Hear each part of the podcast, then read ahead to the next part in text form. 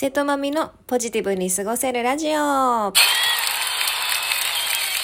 今日もですね、お便りたくさん来ておりますので、その中から、えー、ご紹介したいと思います。まちゃみーさんですね。ありがとうございます。まみ様が大好きな50代目前女子です。はい。先日のインスタライブで、自分のために綺麗になるに改めて心打たれ、大好きな自分になるために前進したいとスイッチが入りました。そこでまず断捨離したいと思ってます。おー。マミ様のお部屋はホテルのよう、化粧品などたくさんあるのにどのように整理整頓されているのですか？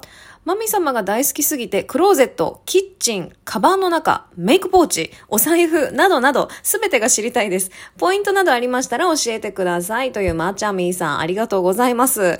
さあ、ちょっと だいぶあの、愛が、愛がだいぶこもってくださってありがたいですね。ありがとうございます。そうだね。あの、先日のインスタライブでも、まあ自分の好きな自分にっていう話をしましたが、まあそこから断捨離をしたいということで、いいですね。そう、私のね、お家は結構何もないので有名でして、昔からなんですよ。もうちっちゃい頃から。部屋が、部屋に何もなくて、家に友達を、まあ、呼ぶこともあんまりないんですけど、小学、中学校の時とかも家に友達呼んで、友達が一言目に、うわ、殺風景って言ったぐらい、本当何も置かないんですよね。で、なんだろう、物を置いてると、掃除するのがめんどくさいじゃないですか。で、埃もいっぱい溜まってくし。で、めんどくさいから掃除しなくなって、また埃溜まってってね、なんかいいことあんまりないので、私ほんとね、そう、あんまり物を表面に置かないようにしてますね。その質問にもあったお化粧品なんですけど、そう、お化粧品数えたら一体いくらぐらいあるんだろうね、あの、か、個数。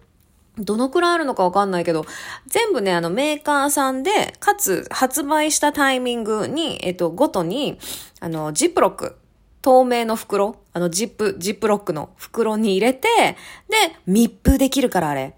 あれ密封できますやん。だから密封して、で、まあ、透明だから外からも見えるし、あれめちゃめちゃ便利ですよ。で、それをギチギチにちゃんとこう、しっかりと丸め、丸めるというか、して、あの、それぞれのストックの中に入れています。メーカー別に。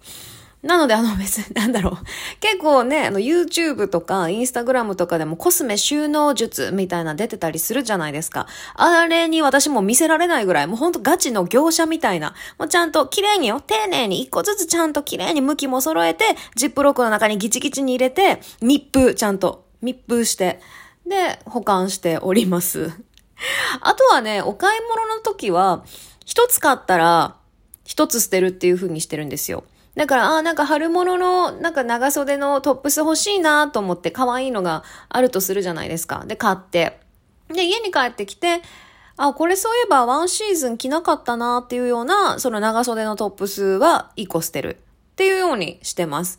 そう、なんか前の年とか、この、このシーズンに、例えば最近だったら、この冬に着なかった服は、もう、あ、きっと来年も着ないなと思って、ちょっとあの、ありがとうございました、今までって言って、あの、役目を終えますかね。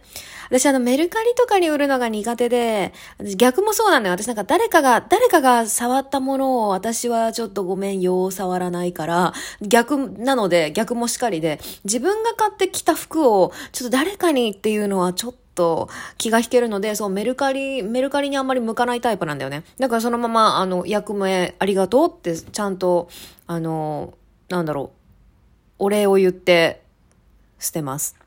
っていう感じかな。なんで、まあ一つ、買ったら一つ捨てるっていう感じでやってみたらい、かがでしょうか物が増えたくても増えないっていうね。